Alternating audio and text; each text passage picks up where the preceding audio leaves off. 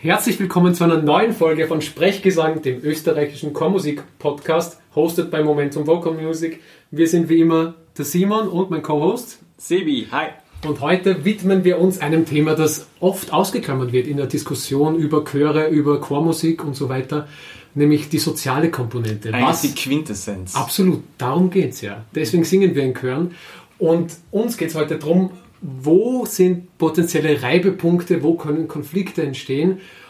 Als quasi Aufhängepunkt haben wir einen, einen kürzlichen Fall in der österreichischen Chorlandschaft, wo ein, ein Chor, ein bekannter Chor sich getrennt hat von einem Chorleiter, den wir aber nicht weiter zitieren wollen. Und das ist sozusagen der, der Anlassfall.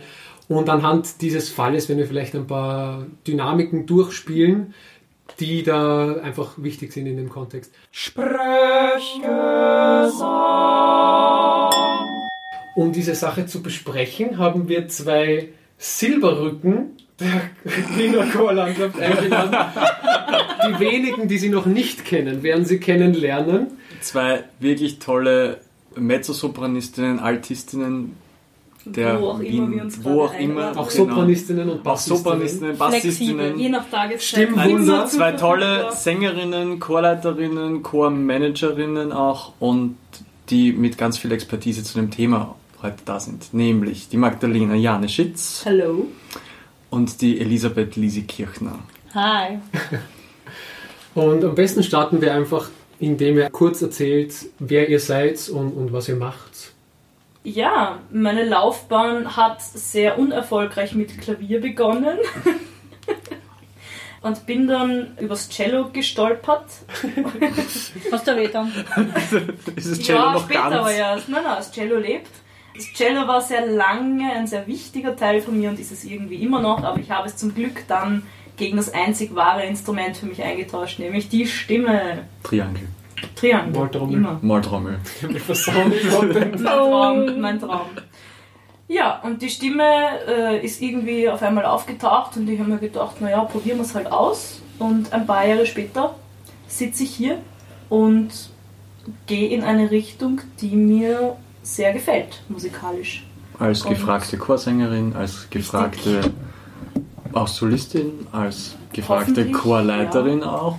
Also es hat sich irgendwie gedreht. Ich wollte erste Solo-Cellistin der Wiener Philharmoniker werden und jetzt schaut das zwar niemand danach aus, aber das ist voll okay. Wer weiß, was das Leben für dich bereitet. Genau. Richtig. Ich äh, leite einen Laienchor mit sehr großer Freude ich manage einen Chor, den Chorus Alia, gemeinsam mit meinem lieben Freund Matthias Schoberwalter, der der künstlerische Leiter ist. Und nebenbei singe ich in 300 Ensembles und Chören und mache immer und überall, ja, ich mische überall mit. Es gebe überall meinen sängerischen Senf dazu und das finde ich super. Sehr gut. Ja, das ist eine das gelungene Charakterisierung, finde ich. Na schau. Lisi, Jetzt was magst du? Das noch toppen. Ich singe schon seit ich ganz klein bin.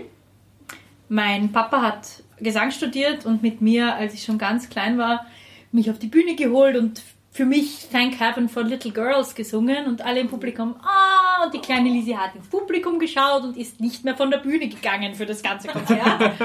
Bis die Mama dann von der Seite kam, so, du musst jetzt wieder gehen, der Papa singt jetzt nicht mehr über dich, aber mir jetzt taugt und ich habe dann mit meinem Papa eigentlich immer wieder gesungen, vor allem Wiener Lied war vor allem am Anfang mein, mein Ding und da äh, sehr viel dieser, dieser Wechsel zwischen Sprechen und Singen und Spielen, Schauspielen mit dem Publikum, interagieren ist beim Wiener Lied auch ganz was Wichtiges. Und ich bin dann eigentlich mehr zufällig in die Musikpädagogik gekommen, weil ich wollte eigentlich Sologesang machen und, und in der Pädagogik bin ich total überrascht gewesen, wie gut mir das liegt und wie viel Spaß mir das macht. Dann habe ich ein bisschen Chorleitung gemacht und plötzlich hat mein Lehrer gesagt, warum machst du nicht auch Chorleitung, jetzt irgendwas Spezielleres, geht auch in den Schwerpunkt. Und ich habe mir gedacht, hey, wow, der sieht da so ein Potenzial in mir. War ich selber überrascht und habe dann recht äh, unbedarft einen Chor übernommen, den Conventus Musicus eben, den ich jetzt mittlerweile schon über drei Jahre leite und habe dort entdeckt, wie viel Spaß es auch macht, das Sängerische, was ich als, als Solistin und als, auch als Chorsängerin in vielen Ensembles gelernt habe, als Leiterin zu verwirklichen und seine eigene Vision da mit einem Chor ein, ein Bild zu malen, da plötzlich den Pinsel in der Hand zu haben, das hat mir wahnsinnig gefallen und ich bin froh, dass ich da so hinein gerutscht bin, fast, fast unabsichtlich. Und ja, neben diesem chorleiterischen und pädagogischen Aspekt singe ich sehr, sehr viel weiterhin Wiener Lied. Ich bin mittlerweile solistisch auch immer wieder in der Kirchenmusik unterwegs und ja, singe genauso wie du in hunderten Ensembles, in diversesten Konstellationen von hochprofessionell bis ganz äh, laienhaft und ich finde, das ist unglaublich spannend zu sehen, wie unterschiedlich manche Ensembles sind und trotzdem, welche Ähnlichkeiten sich finden, ganz egal, welche Struktur das eigentlich das Ensemble entspringt. Um jetzt gleich in die Diskussion einzusteigen, wenn wir uns jetzt einen Chor vorstellen mit diesem sozialen, mit dieser sozialen Hierarchie, Chor und Chorleiter oben drüber. Mein Eindruck ist, dass da unglaublich viele Knackpunkte entstehen können, je nachdem, wie die Beziehung ist. Also je nachdem, wie sich die, die Rolle des Chorleiters wandelt. Und wir sind in einer Zeit, glaube ich, wo, wo man möglichst amikal, möglichst freundschaftlich eine Beziehung aufbauen will zwischen Chor und Chorleiter und das aber auch ziemliche Gefahren beinhaltet, wie zum Beispiel Brechen von Banden, die entstanden sind durch professionelle Entscheidungen und so weiter. Äh, habt ihr schon irgendwelche Erfahrungen in der Hinsicht, dass etwas nicht funktioniert hat, dass Chöre auseinandergegangen sind, dass interne Konflikte dann aufgebläht wurden zu, zu irgendeinem größeren Problem? Größeres Problem würde ich nicht sagen, aber ich habe es durchaus erlebt, dass innerhalb des Chores äh, unter den Chorsängern und Sängerinnen einfach Spannungen waren. Und das kann von Anfang an so gewesen sein oder es waren irgendwelche Vorfälle, was auch immer, irgendjemand Woher kommen diese Spannungen? Persönlicher Natur, also jetzt gar nicht musikalisch, sondern etwas außerhalb des Chores passiert. Und dann sitzt man auf einmal neben der Person und soll mit der singen und das kann einfach sehr schnell in die Hose gehen. Und demnach finde ich das Thema heute enorm spannend, weil ich einfach durchaus der Meinung bin, dass die soziale Komponente fast gleich wichtig ist wie die mhm. musikalische. Das ist ein, ein, ein, wichtiger Punkt, den ich auch letztens mit einer sehr netten Kollegin besprochen habe, ist ja, der Chor an sich ist ein Instrument. Und blöd gesagt ist der Chorleiter, der Dirigent, spielt auf dem Instrument Chor, spielt mit den Leuten. Und das ist schon, also an sich ein, ein das ist eigentlich diktatorisches Prinzip. Es ist ein super diktatorisches Prinzip und auch noch irgendwie so ein, ein, fast menschenverachtend, wenn man darüber redet. Quasi, ich spiele das Instrument Chor, klingt irrsinnig so als müsste man da vorsichtig sein, wenn man aber, das sagt. Aber das muss es aber, aber es ist eben, genau, es muss, es muss so nicht sein, weil eben die, die, Sozialkom die Sozialkomponente, das soziale Wissen, der soziale Umgang ist ja eine Spielart. Wie Pizzicato auf der Geige ist die soziale quasi Handhabung des Chors und die verschiedenen Möglichkeiten sind, sind eine Spielart, mhm. mit dem man quasi das Instrument zum Klingen bringt auch. Ja, wobei das Wort Spielen in dem Kontext ja immer ein bisschen gefährlich ist, weil Spielen tut man mit, mit einem Spielzeug, mit etwas, was kleiner ist als man selber und was benutzt wird. Und das würde heißen, wenn ein Chorleiter ein Instrument bespielt und auch sozial bespielt, dann hat er die Leute quasi marionettenmäßig im Griff und bringt sie zu dem, was er von ihnen will. Und das ist nicht das, was ich mir unter einer äh, irgendwie äh, ebenbürtigen Beziehung vorstelle. Und es wäre doch mal cool, sowas zu etablieren. Ich würde dir mit dem Spielzeug ist kleiner als man selbst eigentlich widersprechen, weil wenn du dir einen Spielplatz vorstellst, ist derjenige, der dort spielt, eigentlich kleiner als das Gesamte und kann sich da irgendwie hineinfinden, Dinge manipulieren, aber das große Ganze kann ihm auch zur Verfügung stehen. Ich glaube, bei Chören ist immer im, im Endeffekt sehr wichtig, was ist das Endprodukt? Warum machen wir das? Und da gibt es natürlich die Abstufungen vom hochprofessionellen Profichor bis zum kleinen Gesangsensemble, das sich trifft, einfach weil sie singen wollen. Mhm. Und innerhalb dieser Abstufungen sind diese Themen sehr unterschiedlich. Also wenn du jetzt sagst, ich, du bist Chorleiter eines, einer Singrunde, mhm. die sich trifft, ohne je ein Konzert zu planen, sondern die wollen einfach singen, dann hast du viel mehr Freiheiten, das zu handhaben, als wenn du bei einem professionellen Chor sagst, okay, haben in zwei Wochen ein Konzert, wir müssen jetzt da eine Qualität abliefern. Und dementsprechend glaube ich, dieses, dieses Bild mit dem Spielen ist, je, je freier du im Umgang mit deinen Leuten bist, desto mehr kann aus diesem Spiel auch ein Hin und Her kommen. Und du kannst von dem großen Spielplatz, der dir zur Verfügung steht, in deinen Sängern, auch was ganz Neues kreieren und dich da einfügen, ohne jetzt den großen Diktatorstab zu schwingen. Ja. Da, dieses, dieses Element der Unschuld finde ich super. Also, dass man mit Leuten spielt als Leiter, das ist dann in Ordnung, finde ich, wenn man dieses, dieses Nicht-Lenken wollen ein bisschen mehr reinbringt. Also dieses nicht, ich schiebe dich jetzt als Schachfigur dorthin und dorthin, sondern ich habe einfach eine Unvoreingenommenheit mit Menschen. Das, das ist, finde ich, das Ziel. Da ist aber der wichtige Aspekt eben, du spielst ja nicht Orgel. Du hast nicht Orgelpfeifen vorne, sondern du hast ein Instrument, das zurückreden kann. aber, nicht nur, aber nicht nur ein Instrument, ja. weil das Instrument kann ja nicht als eines zurückreden, sondern das Instrument hat 40 Stimmen, die zurückreden können. Manchmal sogar 100, manchmal nur 4, was auch immer.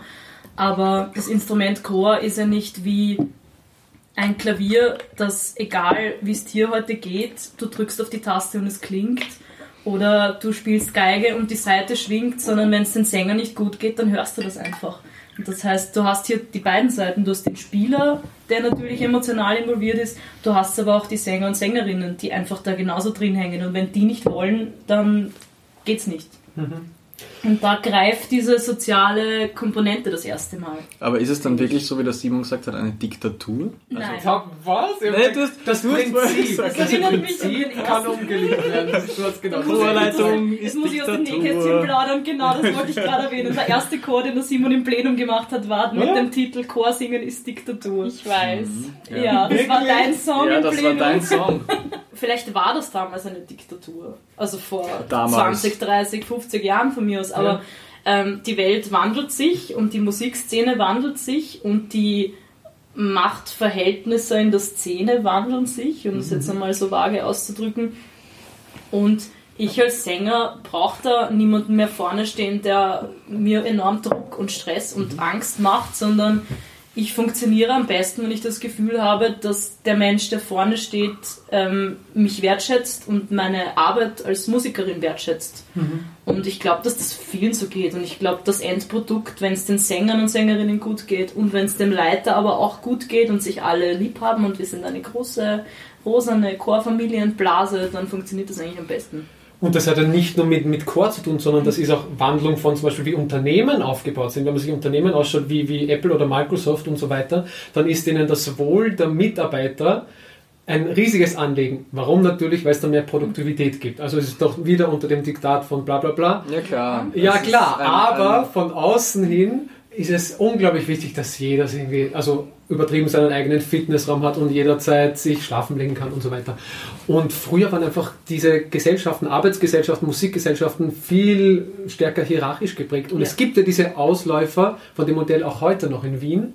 Nur sind die halt wirklich am Verebben begriffen. Also ja, weil es nicht mehr funktioniert, weil es einfach nicht die mehr Leute Zeit wollen das auch nicht. Nein, warum auch? Wenn es nett geht, warum muss man einen Stress haben?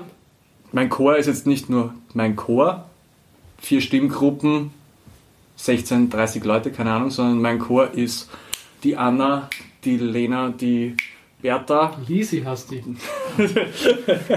Nein, und der Max und der Moritz, sondern ein, ein Konglomerat von Leuten, die alle eigene Bedürfnisse haben, die auch alle eigen betreut werden müssen.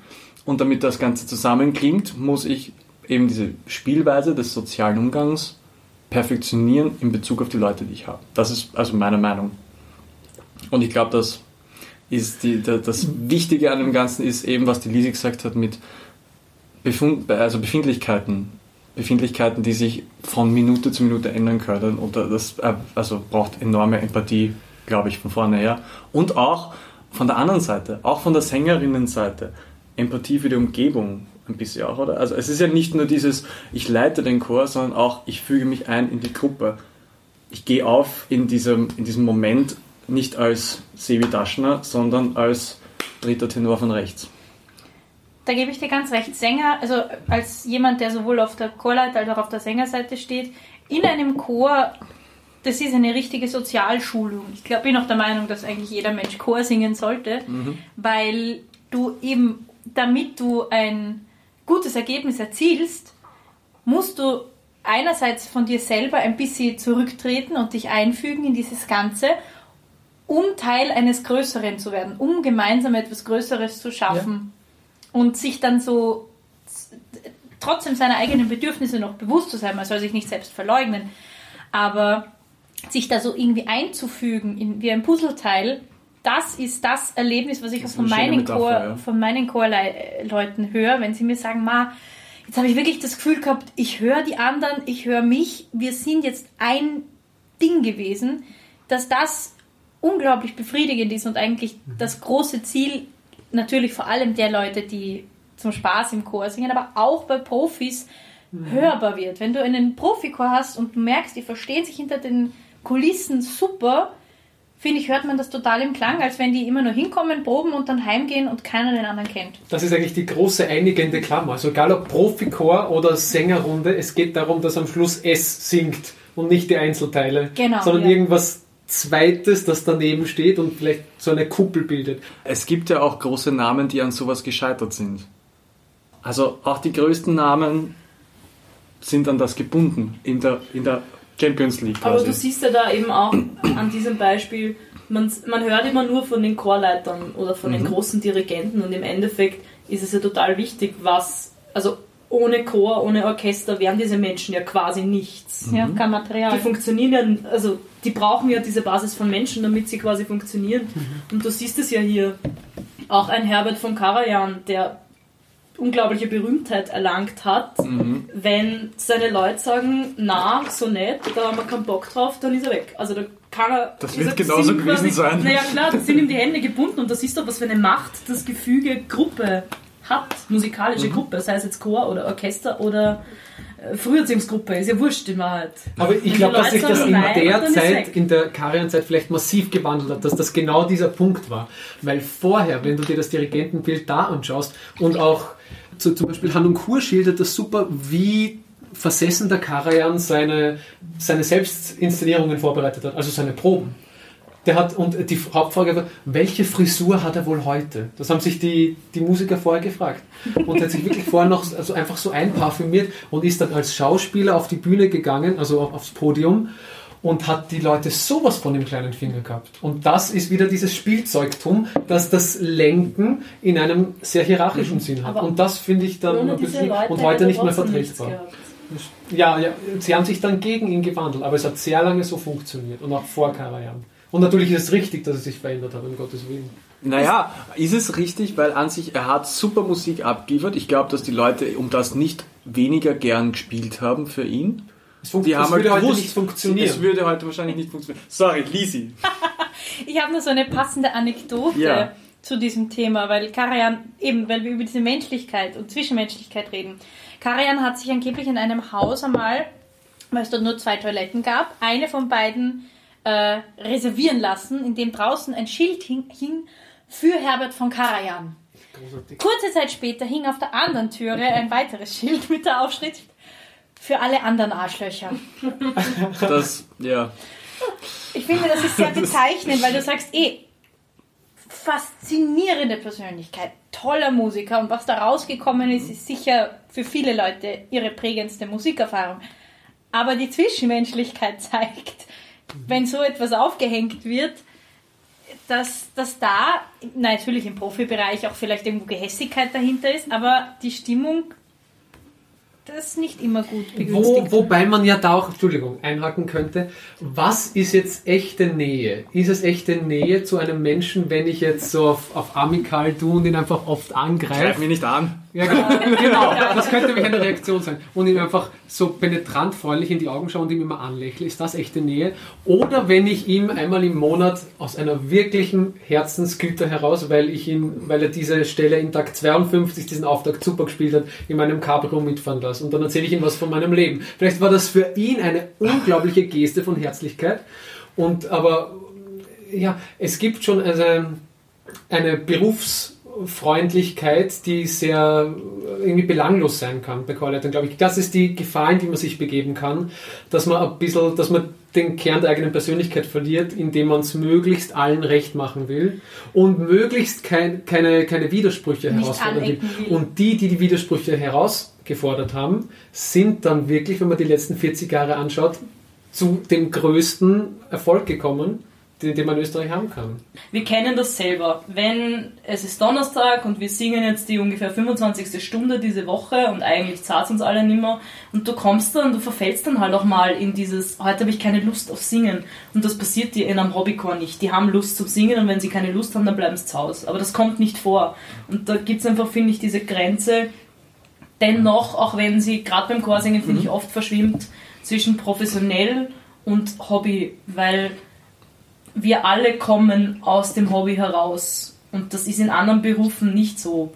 Weil du wirst nicht Anwalt aus dem Hobby Hobby-Anwalt. Anwalt heraus, sondern das, Ich habe Stunden verbracht vor dem. Fernseher mit Anwaltssendungen. Barbara Sabisch, Acht Staffeln Suits. Richter Holt. Du schaust sowas, gell? Nein, nein, nein, Nein? aber ich weiß, wie sie ausschaut. Ich hätte mir gedacht, du schaust sowas. Na wurscht, aber Aber du hast recht. das ist halt genau dieser Punkt und ich glaube auch als Chorleiter, da muss ich das vielleicht so ein bisschen in Schutz nehmen, weil ich es eben auch aus dieser Seite, von dieser Seite kenne. Es passiert dir halt manchmal, dass du vorne stehst und in deinem Einheitsgedanken drinnen bist und dann denkst, pff, wann ist Pause, wann kann ich sie heimschicken, wann kann ich meine Pizza essen, wann kann ich meine Anwaltsserie zu Hause schauen, was auch immer. Und du vergisst, also du kannst einfach nicht in deinem Job 24-7 immer auf die Bedürfnisse von allen anderen schauen, sondern manchmal verlierst du das Gefühl einfach. Und ich finde, es ist so eine Grundstimmung, die du einfach vermitteln solltest Ja. von Wertschätzung. Aber wenn du in einer Probe einmal scheiße drauf bist, dann ist auch wurscht. Am- ich glaube, am besten ist es, erstens auf die eigenen Bedürfnisse zu schauen und das vorzuleben, was man sich von den anderen wünscht. Weil wenn man immer versucht, nach außen hin zu manipulieren, wird einfach die Sicht nach innen komplett vergessen und man, man verliert sich selber. Wenn man aber sich, sich selber immer gut im Auge hat und das quasi die Imitation herausfordert durch einfach die, die, die Ausstrahlung und, und keine Ahnung, Körpersprache und so weiter, dann wird das, glaube ich, viel mehr angenommen, als wenn man nur um des gut draufseins willen die Leute jetzt sagt, das habt ihr aber toll gemacht. Und zwei Sekunden nachher wieder. Spürst Also wenn man sich ja. selber ein bisschen wieder aktiviert, dann ist das viel nachhaltiger. Ich glaube, vor allem oft muss man gar nichts sagen. Also als Chorleiter habe ich oft die Erfahrung gemacht, allein wie ich nach einer Phrase die Leute anschaue, wissen es schon. Du musst nicht dir denken, okay, wie sage ich das jetzt am besten, damit sie sich gelobt fühlen, sondern das, das zu dosieren ist gerade wichtig, wenn man längere Zeit mit einem Chor arbeitet, damit man ähm, ja, damit das irgendwie eine, eine, eine Richtung bekommt und nicht irgendwann sich die Katze in den Schwanz beißt die ganze Zeit. Auch die Laien nämlich. Also da ist, Gerade das ist völlig Laien. wurscht, auch gerade die Laien. Es ist jetzt wurscht, ob Profi oder blutiger Laiensänger, die, der Chor kriegt mehr mit, als man oft da vorne glaubt. Ja. Also absolut. das überträgt sich. Da sind wir jetzt auch schon Ja. ganz tief in der Didaktik eigentlich quasi drinnen von, wie spiele ich das Instrument?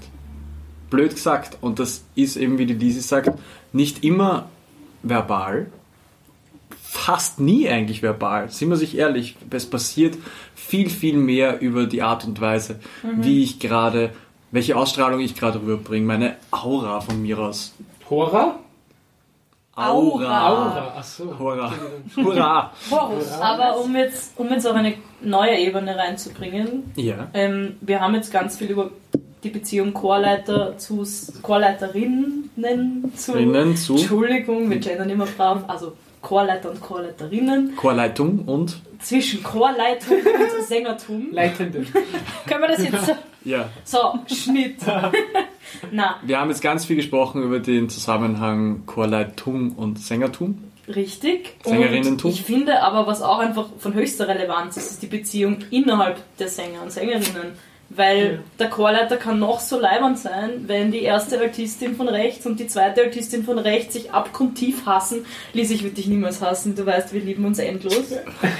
ähm, das ist einfach ganz schwierig. Also da kannst du als Chorleiter nicht viel machen. Wenn der Chor in sich selber nicht funktioniert, weil da gerade irgendwelche Probleme herrschen, dann kannst du da eigentlich in der Situation selber nicht viel machen. Aber würdest du mir zustimmen, dass der Chorleiter auch eine heilsame Wirkung haben kann, einfach dadurch, welche Ausstrahlung er hat? Also, wenn der Chorleiter jetzt, jetzt eine, eine, eine Unsicherheit in sich trägt und eine soziale Bitte liebt mich und wer mich nicht liebt, mit dem habe ich ein Problem, dass das Konflikte innerhalb des Chors mehr fördert unter den Leuten, als wenn einer sagt, okay, ich bin im Reinen mit mir und das, das sollte sie auch sein, weil es gibt keinen Grund zu Streit. Es ist halt eine Ebene, die weggenommen wird, weil wenn es mir als Sängerin gerade nicht gut geht, weil ich mit irgendwem anderen im Chor Stress habe, und dann gibt mir aber der Chorleiter ein gutes Gefühl, dann sehe ich natürlich viel leichter darüber hinweg. Also ich habe das Gefühl, der oder die Person da vorne ähm, ist mir jetzt auch nicht wohlgesonnen oder der geht's auch nicht gut. Also es ist halt eine Ebene, die wegfällt an mhm. Stress. Aber ja. Wenn wir jetzt mal ins, ins Konkrete gehen, was sind denn so Punkte, wo im chorischen Alltagsleben in einer Probe jetzt sich Konflikte entzünden können? Was kann denn da passieren? Weil man könnte fast sagen, was singt einfach. Zu laut. Beziehungskrisen. Also weil, weil wir jetzt das mit dem Chor, Chor untereinander, allein das das Niveau in einem Laienchor kommt das leider sehr oft vor, das Niveau zwischen den Sängern sehr unterschiedlich ist mhm. und dann einer von dem anderen genervt ist, weil er vielleicht besser ist oder schlechter ist und der das mitbekommt. Also der singt immer Stief und der eine sagt nichts oder die, Entschuldigung, der oder die sagt nichts, aber rollt jedes Mal die Augen, wenn er ihn oder sie hört, dass er zu tief ist. Und als Chorleiter bist du dann immer in der Situation, wenn du das mitbekommst, greife ich da jetzt ein, sage ich da jetzt was dazu? Du bist immer in einer Art schlichter Position. Du kannst Situationen entschärfen, wenn du es mitbekommst. Aber wenn du zum Beispiel einen Chor übernimmst, wo solche Sachen schon drin sind, dann ist es oft wahnsinnig schwer, mit sowas umzugehen. Also das habe ich auch ja. am Anfang mir sehr, sehr schwer getan in solchen man. Ist sehr, man kann nie fast proaktiv sein. Man, man muss immer reagieren. Ich habe selber aus der leiterischen Position auch schon die Erfahrung gemacht, dass ich ähm, in meinen ganz frühen Anfängen als Chorleiterin in einen Chor dazugekommen bin, der schon sehr gefestigt war. Also diesen Chor gab es seit gefühlt 300 Jahren und äh, also total eine, eine, eine Gruppendynamik, die kann man sich gar nicht vorstellen, wenn man das Außenstehende dazukommt. Und ich hatte keine Chance. Es war nicht möglich, wenn da untereinander sich irgendwer gerade gekabelt hat, ich habe nichts machen können. Die haben sich das selber ausstreiten müssen, Ende nie und das war so eine Blase, wo du wirklich, du hast keine Chance gehabt, da reinzukommen. Und das ist, finde ich, oft bei den Laienchören vor allem. Weil die Profis gehen halt hin und die kriegen ihr Geld und da ist mir wurscht, wer neben mir sitzt, solange ich am Schluss meine Gage kriege und wieder heimgehen kann. Und das ist halt auch ein Problem irgendwo. Aber Sebi schaut schon so. Nein, das ist, das ist nämlich super. Ich wollte dich nämlich gerade fragen, oder nicht nur dich, sondern eigentlich alle, ist es dann nicht eigentlich besser, wir nehmen einen Chor her, ohne quasi diese soziale Bindungen untereinander, einfach 50 Leute, die miteinander singen, wo keiner sonst miteinander zu tun hat. Das hat immense Nachteile. es hat immense Nachteile, ja. aber es hat eben diesen einen Vorteil des, wir kommen hin, wir musizieren gemeinsam, ich glaube nicht. Aber durchs, ah. durchs also penetrante Frage, selbst, penetrante Frage. Durchs Musizieren selbst entstehen, treten wir doch schon in Beziehung miteinander. Also das steril zu halten, das geht ja überhaupt nicht. Sobald du im selben Raum bist und Musik machst, kommunizierst du und kannst Sympathien oder auch negative Emotionen aufbauen. Aber ich rede jetzt von Erfahrungen, ich glaube, die wir auch alle schon gemacht haben, mit du wirst als Substitut zum Beispiel angefragt für irgendein Projekt, keine Ahnung, im Tripströ, Schaßmacher Klappersdorf, im Gemüse. Du fährst hin zu den 99, da sind 100 sind und singst mit ihnen und fährst wieder heim. Aber was machst du dann? Warum singst du? Machst du es um das, nein, machst du um das Schlechter? Aber machst du es um das Schlechter? Naja, aber wie soll ich sagen? Es, also die besten musikalischen Erfahrungen, die ich in meinem Leben gemacht habe, waren immer mit Leuten, mit denen es einfach leibend war. Und ihr merkt es beim Momentum. Es dauert einfach. Mit der Werbung. Werbung für Momentum. Momentum ist super, aber wir haben gerade genug Leute. Okay. Na, aber du merkst, ihr habt Außer es ja, gern Chor. Na, aber ich meine, ihr habt es ja selber gemerkt, wenn da eine neue Person dazukommt, das dauert einfach ein paar Proben, bis, bis jeder seine neue Position in dem Gefüge gefunden hat. Und ich, ich, ja, wie soll ich sagen, wenn du dann mal wieder zusammenkommst nach drei Monaten Sommerpause und du singst eine Probe und auf einmal geht's zack und das Ensemble fahrt wieder auf Schienen dahin und du denkst dir, yes, das ist geil, dafür bin ich da. Mhm. Also, ich, das, was ja. du vorher gesagt hast, dieser Abstand kann noch befreien. Der Abstand kann sicherlich befreien, weil du dir kann wurscht sein, was der links und rechts von dir denkst, du bist nach vorne orientiert. Und sonst hast du immer die, die, die, diese Nebengedanken und, und äh, was man in der Pause muss mit dem reden und mit dem und sonst schaust du einfach aufs Handy und es funktioniert genauso.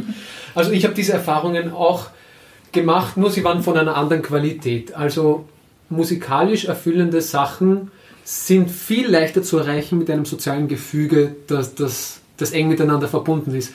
Es, du kommst viel schneller zu dem gewünschten Ergebnis, wenn du in ein Gefüge stößt, das schon relativ gut vernetzt ist untereinander, dann ist das Erlebnis natürlich unglaublich, weil die anderen kennen sich und nur du kommst da neu hinzu und bist auf einmal Teil von dem. Das ist sicher sehr beeindruckend. Wenn ausschließlich Leute sind, die nichts miteinander zu tun haben, das wird musikalisch auch nicht fruchtbar sein. Auf die erste Dauer hin zumindest. Absolut, weil ich glaube, gerade durch das regelmäßige Miteinander musizieren entwickelt sich eigentlich erst der Klang der Gruppe. Wenn du lauter Leute hast, die zusammenkommen und die alle super Sänger sind, brauchen sie doch zumindest eine Probe, um sich aufeinander einzustellen. Und wenn du dann gleich Auftritt hast, dann kann der Gesamtklang einfach nie so fein und so nuanciert sein, wie wenn die Leute schon miteinander geprobt haben. Und das ist auch der Laienchor. Wenn die ein paar Proben haben, um sich wirklich auf einen eigenen Klang einzustellen, können die total begeisternde und berührende Musik machen, die einem eigentlich verschlossen bleibt, wenn man wirklich nur für das Projekt zusammenkommt, wenn man nie in diesen, in diesen intimen Kontakt kommt. Du spürst das ja, glaube ich, auch als Zuhörer, der von Musik jetzt nicht so viel Ahnung hat. Also, das Nämlich ist ja meistens nur das. richtig, weil das, von das, das springt ja auch auf Leute über, die eigentlich überhaupt nichts damit zu tun haben. Es Ich ist der Unterschied zu, Musik als Musik. Super, Ja, ich, halt, nein, ich stimme zu, nein, ich wollte sagen, weil ich, ich, So ein I, I, approve, nein, weil, weil, weil ich immer die, die kontroversen Fragen stellen Ja, ja, ich ist ja gar nicht der Meinung. Ja, ich, Ja, bin- ja. ich muss nur die kontroversen Fragen stellen. Ich habe den kürzeren Strohhalm gezogen. Aber ich davon aus, dass du immer zustimmst. Nach diesem ganzen psychologischen Tiefgang und sozialen Analysen, wir sind jetzt an den Kern des Problems gekommen, glaube ich, ähm, würde ich gern den musikalischen Aspekt wieder reinholen. Und zwar, ihr habt beide ein Stück mitgebracht oder euch den Namen zumindest mitgebracht für unsere Playlist. Und was sind das für Stücke? Wie kommt sie auf die und was ist so toll an denen?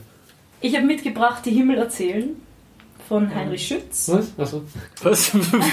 Heinrich Schütz, Simon. Schütz, hast du das schon mal gehört? Das ist ein ganz toller. Zeitgenosse. Ja, ja, ja. Zeitgenosse, Simon. Das ist ein ganz modernes Stück. Sowas. Sein Lieblingsstück auszuwählen ist natürlich immer schwierig.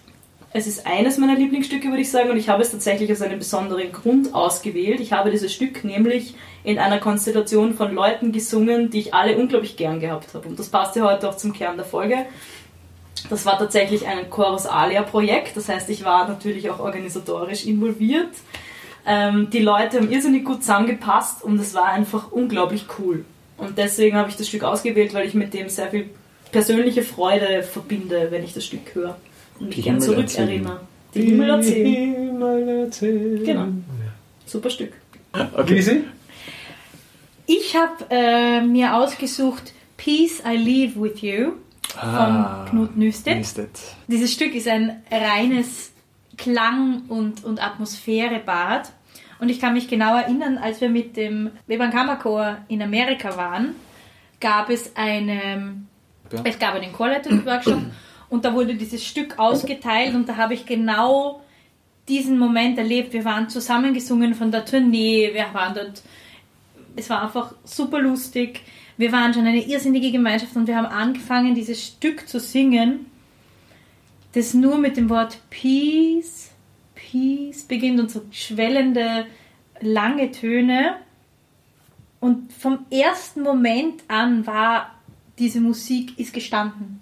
Die war, hat uns alle plötzlich erfüllt und ich kann mich noch erinnern, wie unglaublich faszinierend das war, weil dieses Stück geht dann so auf, geht wieder zusammen und hat dann einen riesen Höhepunkt und geht auch wieder dann nach und nach zusammen zu einem ganz persönlichen Schluss. Und da habe ich wirklich dieses Gefühl gehabt von ich bin Teil eines größeren Ganzen. Und darum liebe ich dieses Stück. Unglaublich. Sehr Peace, schön. peace I live with you. Sprech